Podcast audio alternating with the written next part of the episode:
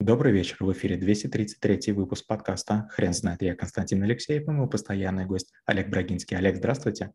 Константин, добрый вечер. Хрен знает, что такое гастрофизика, но мы попробуем разобраться. Олег, расскажите, почему это навык? А, гастрофизика – это такая необычная история. Я несколько раз был в ресторанах молекулярной кухни в разных странах. Как правило, это были или клиенты, или мои старшие товарищи, или акционеры. И каждый раз для меня это был шок. Я приходил, и мы какую-то еду ели, после которой, честно говоря, я оставался голодный. Допустим, мы ели какие-то свекольные пузыри, мы ели мороженое из э, соленой сельди. Я все время думал, что это такое. Потом я познакомился с Хьюстоном Блементалем, ресторан Duck. И даже там мы делали небольшой проект по оптимизации. И вот как раз вот э, Хьюстон как раз меня и в эту тему влюбил.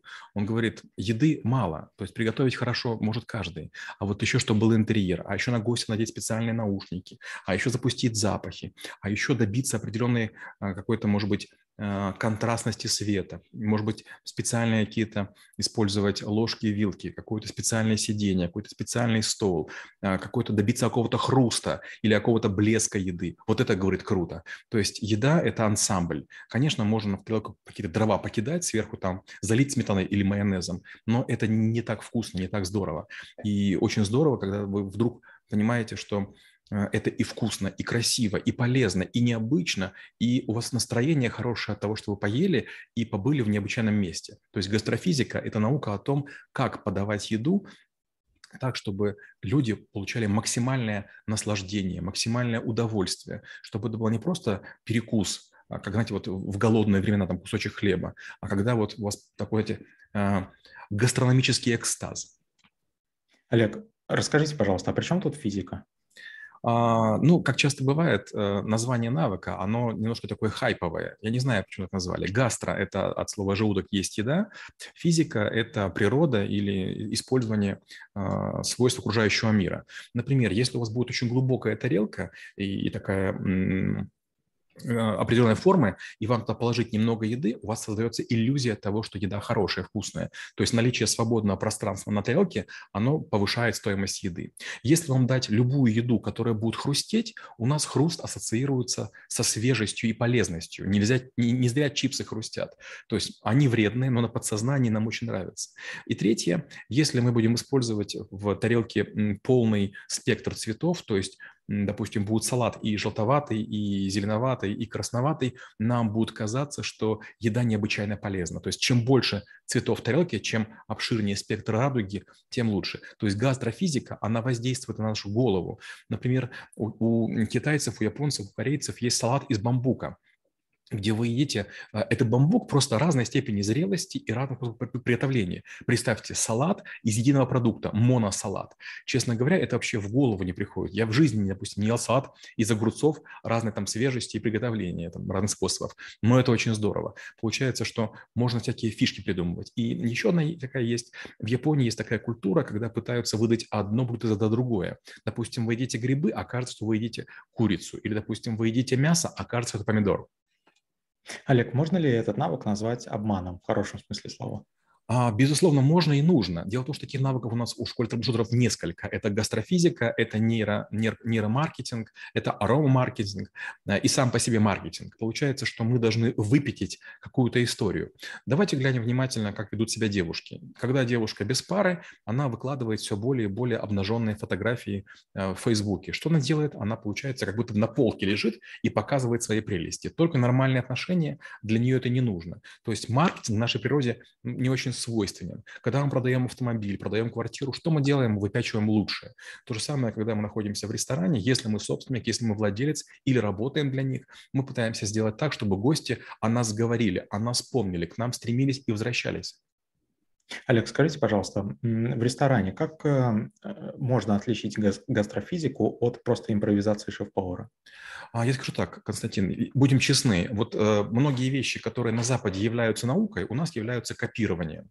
И если вы будете в ресторанах э, Тайваня, в ресторанах некоторых э, Парижа или Италии, семейных, старых, которым лет по 200, по 300, вы увидите, что они используют грязноватую посуду, а поцарапанные ложки-вилки. Блюда будут очень странные но после того, как вы поедите, у вас будет такое ощущение, что с одной стороны вы сыты, а с другой стороны вы готовы и бегать, и прыгать, и, и учиться чему угодно.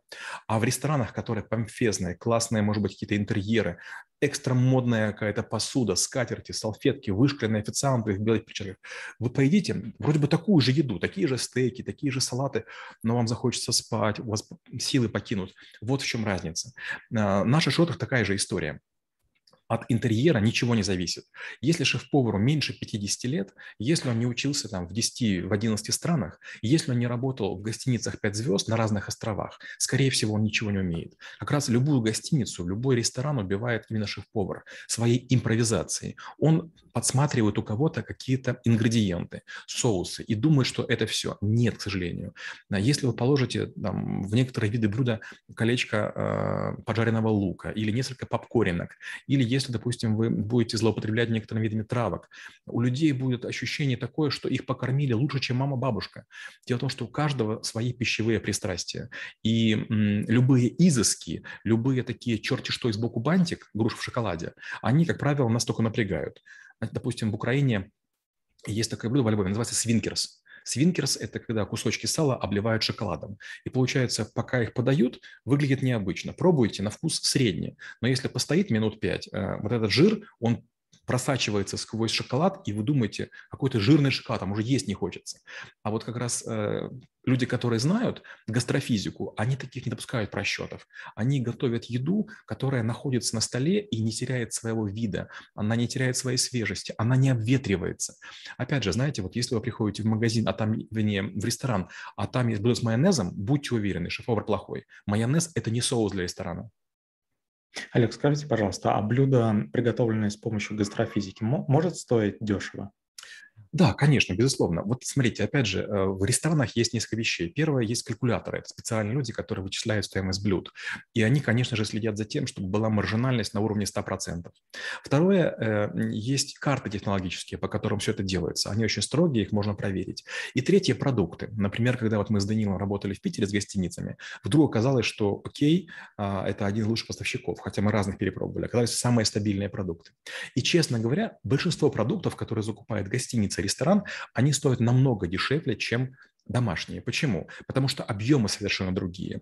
Если вы покупаете помидоры, покупаете лосось, покупаете брокколи домой, то вы платите, там, наверное, там, процентов 40 сверху, а гостиницы и рестораны покупают по совершенно другой цене. Дело в том, что каждый магазин понимает, что домой вы можете не купить себе каждую неделю брокколи, а вот гостиница, если садится на брокколи, то целый сезон ее подает. Да, многие продукты очень дешевые. И как раз в этом и есть мастерство шеф-повара. Не из дорогих продуктов, а из доступных делать максимально вкусные, приятно выглядящие и потрясающие вещи. Я помню случай, когда один из шеф-поваров, достаточно известных, работающих в Санкт-Петербурге в ресторане, сказал, что тот вид продуктов, который доступен в России, ну и в Санкт-Петербурге, просто э, доступен только для того, чтобы кормить домашних животных. Это было интересно. Олег, скажите, пожалуйста, а как вы преподаете навык в школе трэблшутеров? Ну, к сожалению, э, мы преподаем все-таки не на кухне его, как, как бы мне хотелось. Если, допустим, в Украине мы делали это на кухне ресторанов различных, то есть в России мы это делаем, к сожалению, через, через онлайн. Э, мы один раз в Таиланде проводили вживую э, это дело, и один раз проводили в Лондоне, но мы поняли, что это дороговато, и немногие могут себе это позволить. А как мы преподаем? Я рассказываю примерно две сотни разных фишек и объясняю, как они работают. Почему наш мозг, допустим, любит желтое масло? Почему нам кажется, что йогурт должен быть белым.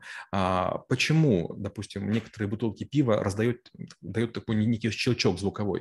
То есть мы, объяс... мы за короткий период осваиваем много разных хитростей, которые работают. А потом, как правило, у нас занятие длится там 5 или 6 дней, я говорю, ходите по ресторанам, ешьте и обращайте внимание, что вам понравилось, что вам не понравилось. Допустим, в салате Цезарь должен быть слегка размокший хлеб. Если он будет чересчур хрустить, вам будет больно. Получается, вы едите мягкие креветки, а хлеб, который прям хрустит, он кажется как будто бы куски асфальта. Этого быть не должно. То есть консистенция не должна сильно различаться. Дальше, допустим, вы ходите и едите какие-то овощные салаты. Вот нет ничего хуже, чем помидоры, огурцы вместе. На самом деле их нельзя вместе, это совершенно разные продукты. Не важно, чем их польете, маслом подсолнечным или сметаной. Третье, допустим, смотрите, если перец или соль, в ресторане нормально перец или соль не ставят. И если, допустим, вы просите их, то шеф-повар выбежит, для него это ЧП. То есть каждый продукт уже имеет тот вкус, который надо. Олег, спасибо. Теперь на вопрос, что такое гастрофизика, будет трудно ответить. Хрен знает.